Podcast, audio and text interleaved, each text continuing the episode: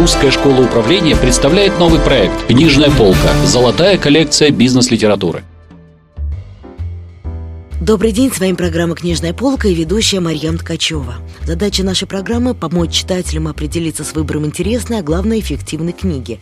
И сегодня у нас в гостях бизнес-тренер, преподаватель Русской школы управления, эксперт в области организации обучения и управления Константин Тютюнов. Здравствуйте, Константин. Здравствуйте, Марьям. Сегодня мы поговорим о книге Джоша Кауфмана «Первые 20 часов. Как быстро научиться чему угодно». Интригующее, очень интересное название. Насколько я знаю, что автор книги утверждает, что за 20 часов правильно организованных занятий можно научиться, собственно, любому делу. Это действительно так? Ну, думаю, если серьезно подойти, э, мы понимаем, что это провокационное заявление, и даже сам автор, когда описывает кейсы, когда он чему-то учится, говорит, что в некоторых случаях заняло больше времени.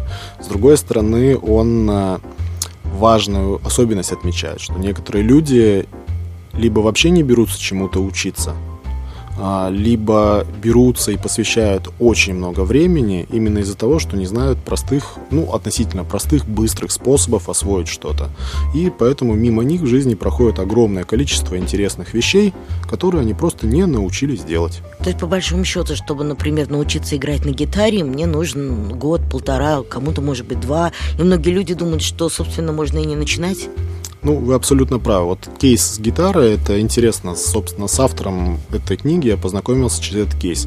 На проекте TED э, вышел спикер, который рассказал, как можно всему чему угодно научиться mm-hmm. достаточно быстро. И в качестве примера прямо взял гитару и показал. Вот этому я научился за 20 часов. Вот буквально мой последний проект учебный месяц.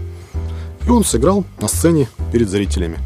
Вот таким образом я заинтересовался, и мне стало любопытно почитать, а что это за такая методика, как за 20 часов, например, научиться играть на гитаре. И каким образом это можно сделать? И почему 20?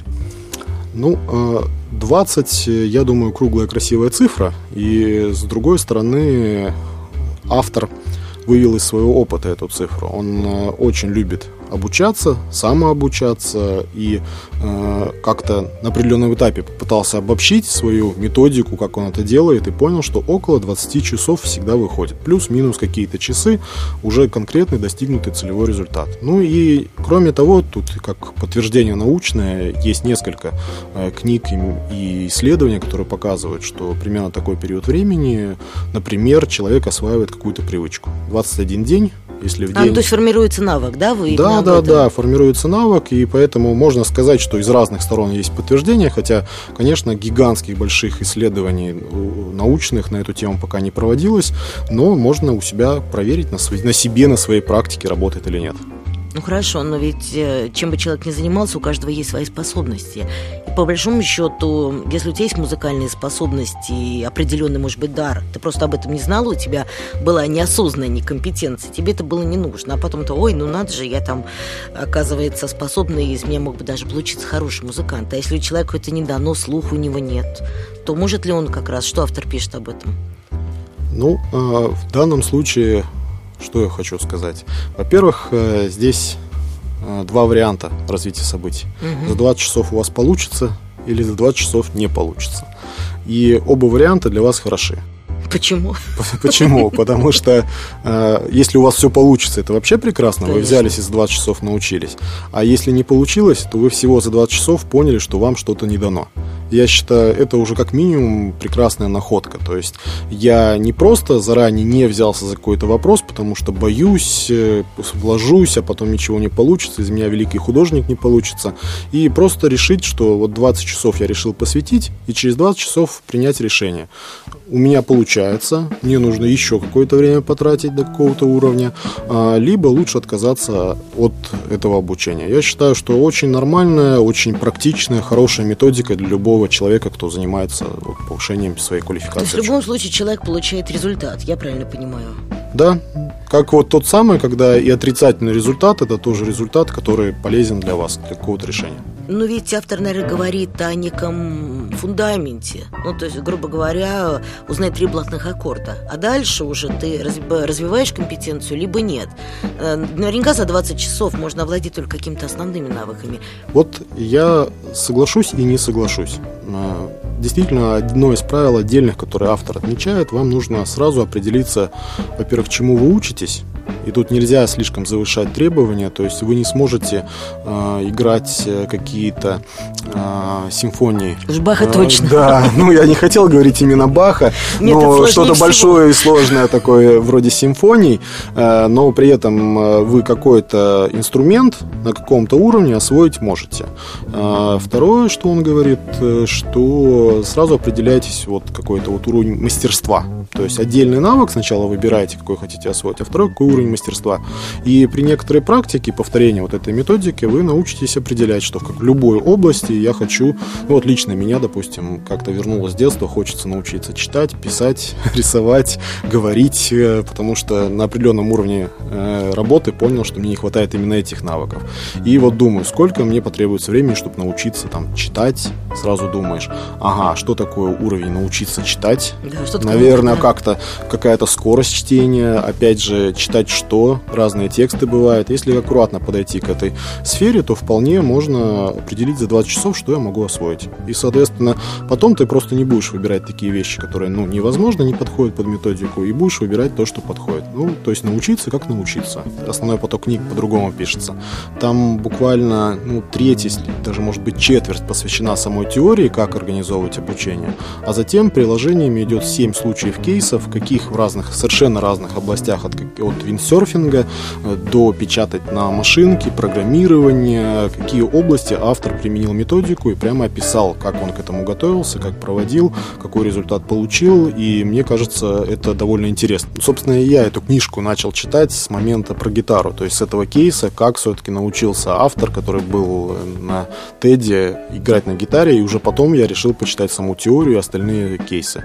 И получается, довольно быстро, опять же, читается. Вот принцип 20 часов интенсивности здесь поддерживается. Ты можешь какой-то кусок почитать, сделать для себя выводы, воспользоваться, потом найти время почитать в другой сфере. И даже кейсы можно подобрать как-то для более-менее похоже на то, что ты хочешь изучить. Э, ну, я, собственно, вот опять, чтобы продолжить, после гитары, если честно, меня не заводит учиться на гитаре. Мне просто это одна из областей, которую я вообще не представляю, как можно учиться э, вот так вот быстро, самостоятельно. Э, но меня зацепила другая другой кейс, другая ситуация. Я, как и многие вот слушатели, читатели, много работаю на компьютере. Уже много десятков лет работаю на компьютере. И автор описал, как он не учился печатать слепую, а как он переучивался печатать слепую. Потому что он, оказывается, с детства естественным образом, говорит, я не знал, что по-другому можно, я научился печатать слепую ты это, это фейвол, ДЖ, да? Да, вот да, да, но только на английском языке. То есть, соответственно, а вот в качестве уже прямого эксперимента по своей методике решил освоить печать вслепую, но при другой раскладке клавиатуры. Дело в том, что раскладка клавиатуры, которая сейчас на компьютерах, она довольно странное происхождение имеет. Она была придумана для печатных машинок, и не с точки зрения удобства печати, а с точки зрения того, чтобы э, буквы, которые обычно печатаются рядом, располагались в разных частях машинки. Почему? Потому что рычажки, которые печатали на печатной машинке, не должны были цеплять друг за друга, когда они ударялись и возвращались обратно. И вот с тех пор исторически на наших клавиатурах осталась эта раскладка, которая приспособлена под печатные машинки. И мы мучаемся, это неестественно, неудобно, у нас задействованы неудобные пальцы, неестественные движения. И поэтому давно уже ученые озаботились, исследовали, математически рассчитали, как правильно разложить клавиатуру нетрадиционным способом. И вот автор решил, почему бы теперь ему не приучиться к какому-то более эффективному способу. И он решал сразу две задачи. Освоить новый навык и отказаться от того, который уже десяток лет он как натренировал. Это, это отдельная трудно. проблема. Ну, а для меня встал вопрос вообще, я несколько десятков лет печатаю, печатаю хорошо, но не вслепую. Угу. То есть, ну, как и многие, я много раз пробовал, меня это злило, я это бросал, но теперь я в книжке узнал, что, оказывается, я главное правило не сделал. Какое? Я я не практиковал 20 часов эту работу. Большинство, последние 20 лет, да? Да, последние 20 лет я ни разу не выделил 20 часов для того, чтобы действительно дойти до какого-то уровня. А автор прямо математически в цифрах показал, что в принципе за 20 часов очень прилично можно научиться печатать со всеми, как готовиться к этому, какие проблемы возникают, какие результаты получаешь. И я вот решил вот буквально летом прошлого года, когда эту книжку прочитал, что надо сделать. То есть я правильно понимаю, что 20 часов можно, знаете, как разбить слона на кусочки? То Абсолютно верно. То есть как вам комфортно, там есть, конечно, определенные удобства, регулярность нужна какая-то, должны быть не мелкие, там по 5 минут какие-то попытки, то есть все-таки минут 45 надо посвящать. Э, и, в принципе, в течение месяца можно в день там минут по 45 потратить. Как правило, в выходные дни, особенно если есть время, можешь несколько часов посвятить, поэтому быстрее получается. И, собственно, в августе я уже подвел итоги. В июле я начал, в конце июля, в августе подвел итоги и получил нужные результаты. Много для себя открытий сделал. Вообще, как я учусь. То есть для меня были это новые ощущения, осознанно учиться, следить за тем, как ты учишься, какие у тебя проблемы возникают. И мне кажется, это еще отдельный такой кайф, который я бы всем советовал, кто занимается обучением, почувствовать это как вот оно на уровне ощущений, что ты учишься. Вот когда мы в спортзал ходим, мы понимаем разницу вот в физических угу. ощущениях между тем, что я просто по улице бежал на работу и запыхался, и тем, что я упражнялся мы очень легко отличаем. Я вот сильно потренировался и определенные ощущения в мышцах. А вот в обучении нашим навыкам профессионально мы вот эту разницу не чувствуем. Я наработался очень сильно, и мы искренне считаем, что мы как-то повысили квалификацию. Я же сильно, хорошо, ну, интенсивно да. над проектом поработал. А это совершенно другое. Хорошо, есть... а, что, а какое чувство, например, вызывает у вас, когда вы системно подходите к обучению? Э, вы знаете, вот когда именно интенсивно таким образом учишься, это прямо похоже как в спортзале. То есть это очень дискомфортно. И первая психологическая реакция – я больше этим не хочу заниматься. Мне физически больно. Да, То есть, утомляемость сильная, ты нагрузка, да, нагрузка, нагрузка. Это причем очень мощная психологическая нагрузка. То есть э, и э, именно себя заставляет делать правильно, делать упражнения нудно, как по методике это всегда требуется. И ты прям ощущаешь, что нужно над собой работать, себя заставлять. А по поводу вот все-таки э, какой-то вот дискомфорта, основное его правило, вы должны устранить всяческие препятствия. То есть, ну, если у вас маленький ребенок, то придумайте, как бы он вам не мешал этому процессу обучения. И, соответственно, психологический дискомфорт аналогично, это одно из препятствий. Ну, значит, поешьте сладкого, еще чего-то, но автор прямо это не конкретизирует, но это для него из этой области. Я знаю, что в книге есть 10 принципов эффективного обучения и 10 принципов, как приобретать любой навык. Понятно, что в рамках нашей сегодняшней беседы мы не будем обсуждать все эти принципы. Ну, вот, может быть, э, вы структурируете, вот, что, ну, на чем мы сделаем акцент. Ну, более того, э, я думаю, э, работу автора нужно воспринимать как мнение одного из людей. Э, и вот эти 10 плюс 10 это не закон, который прямо нужно искренне соблюдать от и до. Автор сформировал свою личную систему себе комфортную. Я думаю, что каждый должен аналогично себе какую-то приобретать. И вот я тоже из этой системы выбрал какие-то для себя моменты. Один момент я уже упоминал, что нужно внимательно относиться, учить мелкие навыки не берите сразу очень большую комплексную многосоставную вещь. Вы здесь запутаетесь, процесс обучения у вас сломается, и те же 20 часов пройдут, грубо говоря, впустую. То есть, если вы хотите за 20 часов достигать результата, нужно именно какой-то мелкий, отдельный прием, навык его осваивать. Второе, что нужно очень хорошо посвятить подготовке время. Это зачастую выглядит так. И нужно физически время выделить, нужно какое-то место для обучения подготовить, так, чтобы, когда у вас подошло время обучения, да? да, пространство, чтобы у вас не превращалось это в отдельную эпопею, сама подготовка. У вас это должно быть налажено. Я считаю, что во многих случаях это как отдельное рабочее место для обучения у вас может быть. То есть я, я встречал таких специалистов, которые действительно имеют рабочее место для работы, рабочее место для обучения. Ну, в частности, вот пример скажу, как вот я учился печатать. У меня э, ноутбук и при этом я часть могу на работе э, на ноутбуке тренироваться, а часть могу дома. И на работе у меня есть клавиатура, она определенно имеет раскладку букв, расстояний и так далее. И я для того, чтобы учиться, купил вторую точно такую же клавиатуру домой. Чтобы для того, чтобы комфортно. у меня не менялась ситуация, чтобы я делал одно и то же. А, соответственно, на другом этапе я понял, что мне нужно разнообразие какое-то, и я придумал, как мне ставить ноутбук на определенной высоте, печатать стоя, и у меня теперь приготовлено отдельное рабочее место, условно говоря. Ну, вы легкие пути не ищете. Да, но не то, что легких путей, это ну, очень, это научная обоснованная вещи, то есть это легкие изменения какой-то физики действия, оно очень ускоряет самообучение, то есть оно помогает мозгу воспринимать новые знала, навыки. Что это тоже работает. И, ну, получается, как вывод из этого, у вас есть какие-то отдельные приспособы для того, чтобы вы чему-то учились. Ну, вот если вы учитесь на гитаре, очевидно, у вас должна быть сама гитара, и у вас должно быть помещение для этой игры, и, может быть, вы понимаете, что просто тренькать это одно, а слышать, что ты натренькал, это совершенно другое. Извиняюсь за термин тренькать, да, Ну, играть извините, в высокое искусство, да. Да-да-да. Э, Но вы должны, допустим, запись организовывать этих своих э, игры, чтобы потом ее послушать, чтобы, да. И, соответственно, это зачастую отдельная большая работа, чуть ли, ну, не то чтобы больше, но может и больше, чем само обучение. Но оно все это время входит в те самые 20 часов то есть которые мы посвящаем обучению. Но пропорция окажется, что, собственно, наработка навыка занимала у вас как ми- ну, не больше 10 часов, а 10 часов занимала подготовка этому. Ну и э, два еще очень важных момента, я думаю, для любых, да как-то, для тех, кто впервые занимается такими вещами, будет открытие.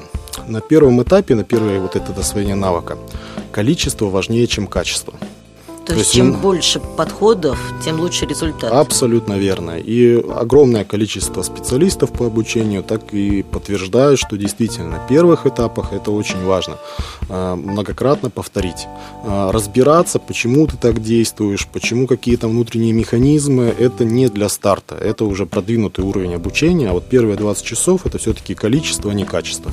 И это доказано опять математически, что ты на порядок быстрее. Реально-то, ну, порядок может круто, но э, в два раза быстрее осваиваешь навык, если ты его 20 раз повторил, чем один раз сделал их, внимательно разобрал, что ты сделал. Вот такой парадокс. А многие люди тут немножко путают. Они что-то сделал, начинаешь анализировать, что сделал, а почему сделал, Больше времени уходит на углубляешься, анализ. и само обучение уходит на другой план. И, соответственно, тут же все-таки есть такая связанная вещь. Вам нужно организовывать петли обратной связи, быстрой обратной связи. Вы должны сделать что-то и быстро понимать, то вы сделали или не то. И зачастую для разных навыков это необычно. То есть вы играете на гитаре на той же, как бы как вы поймете, что вы то делаете или не то. Как обратную связь организовать. При том, что еще как автор самообучением занимаетесь. Не тренер с вами, не педагог какой-то, а вы сами это делаете. Естественно, вот тут вот как раз и основная, наверное, роль, и э, почему вам придется, может быть, обращаться к какому-то специалисту. Эксперт. Он может дать вам быструю обратную связь. Это его основная функция будет. Все равно на самом занятии больше вы будете работать, а за вами просто будут наблюдать. Но время от времени вам будут быстро говорить, вот здесь вот все-таки по-другому, вот здесь по-другому, инструкции выдавать. То есть некий наставник. Абсолютно верно. И вот э, мне кажется, если мы говорим о самообучении, то это в том числе разумное принятие решения, где я сам работаю, а где привлекаю какую-то внешнюю сторону. Если я смог сам себя проверять, если я сам, есть какие-то автоматические, вот, допустим, для скорости печати есть автоматические устройства, которые фиксируют твою скорость печати. Мне наставник не нужен, который со стороны смотрит и говорит, ты быстро, не быстро делаешь и так далее. А, Скорость чтения. Точно так же вы можете секундомером, замером, только придумать для себя методы, как вы это все измеряете, тоже можно без наставника. А в каких-то вещах без наставника будет сложновато. Совершенно согласна. Спасибо, Константин. Отличные рекомендации. Спасибо вам. Замечательная книжка. Я очень рад, что удалось ее порекомендовать широкому кругу людей. Потому что вот у себя, среди знакомых, коллег, профессионалов, это одна из вещей, которая всегда одна из первых я рекомендую. Почитайте обязательно. С удовольствием. Уже уговорили, сегодня же пойду и куплю ее в магазине книжном. Мы говорили о книге Джоша Кауфмана «Первые 20 часов. Как быстро научиться чему угодно». Слушайте рубрику «Книжная полка Русской школы управления». В студии работала Марьям Ткачева. До встречи в следующих выпусках. Русская школа управления представляет новый проект «Книжная полка. Золотая коллекция бизнес-литературы».